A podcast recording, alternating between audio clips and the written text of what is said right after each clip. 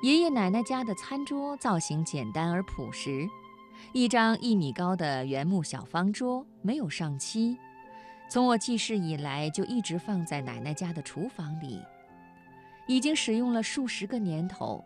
在承受了无数汗水、污渍、菜汤、虫蛀以及孩子们顽皮捣蛋的时时刻刻之后，桌面上早已经千疮百孔，完好的部分已经变成了油亮的黑色，经过岁月的打磨，似乎上了一层蜡，倒显得异常光滑平整。这张小餐桌见证了爷爷奶奶大半生朴素的生活。一年四季，每日三餐摆在桌子上的总是一些很平常的粗茶淡饭。夏天的时候是毛豆，冬天的时候是萝卜青菜，有客人来的时候才会见到荤菜，出现难得的丰盛景象。那张桌子一面靠墙，三面开放，供日常使用。靠墙的一边放着爷爷奶奶的茶杯、一块抹布、一个类似鸡毛掸子的小笤帚。以及一些琐碎的家常物件。小时候最爱在这里吃饭，坐在这张小方桌前，总是觉得饭菜格外香。渐渐长大一些，开始发现小方桌实在太小，而且那么简陋，甚至会对曾经如此迷恋这里感到诧异。现在再回味，才发现这张小方桌的意义无关外形。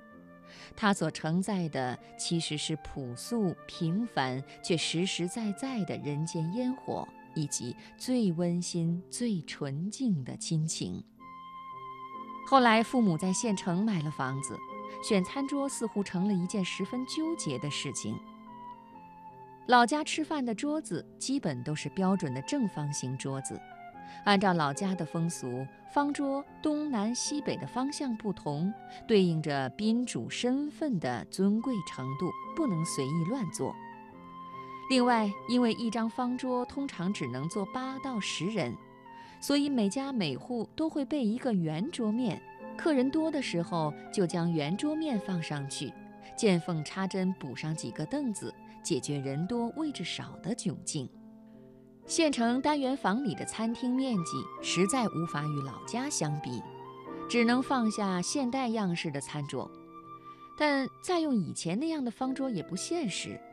父母只好适应新潮流，最后选了一个枣红色、略带复古的实木餐桌。过了两年，可能觉着这张桌子用起来实在不方便，他们顾不得美观，仍然还是买了一张圆桌面。放在长方形的餐桌上面，对于他们来说，无论如何，实用都要放在第一位。即使如此，桌子还是嫌小。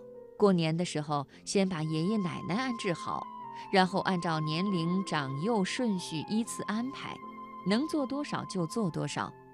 一家人将这张桌子挤得满满当当，夹菜非得站起来不可。吃饭的时候，杯盏叮叮当当的撞击声不绝于耳，十分热闹。再后来，我在省城买了房子，餐厅的面积更小，连类似县城那种大小的餐桌都摆不下了。装修的时候选餐桌成了一件极为考验智商的事情，既要时尚又得实用，还得考虑到与酒柜、沙发等其他家具的协调。家居商场里餐桌款式五花八门，应有尽有。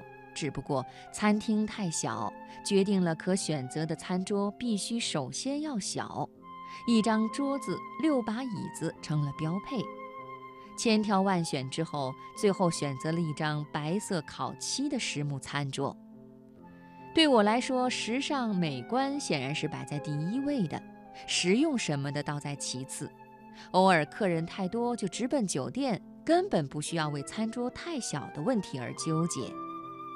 这个餐桌微不足道的进化史，让我的思绪在爷爷奶奶家的那个小方桌、父母家的餐桌以及我自己的餐桌之间反复切换，然后觉得，相比之下，我的餐桌似乎更像餐桌，也似乎开始有那么一点儿不像餐桌了。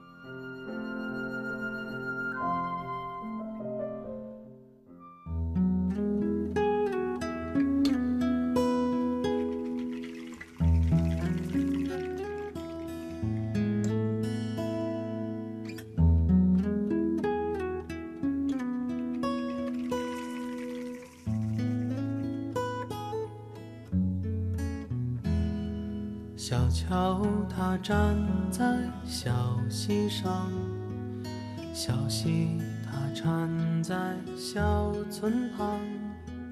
小村她是个美脸蛋的姑娘，哦，姑娘她的小手儿撑在小桥上，小桥它站在小溪上。小溪它缠在小村旁，小村她是个美脸蛋的姑娘，哦，姑娘她的小手儿撑在小桥上，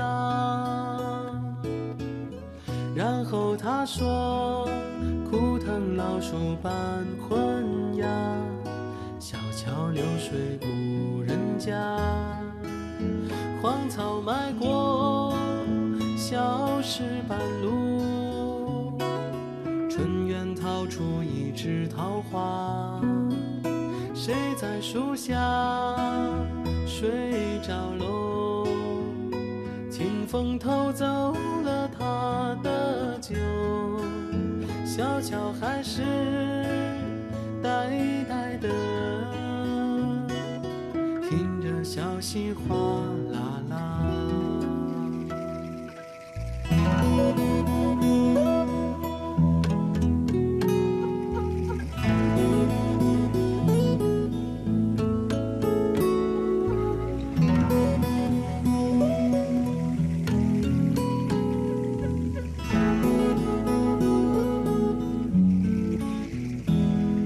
小桥它站在小溪上，小溪它缠在小村旁。小村她是个美脸蛋的姑娘，哦，姑娘她的小手儿撑在小桥上，然后她说：枯藤老树伴昏鸦。小桥流水无人家，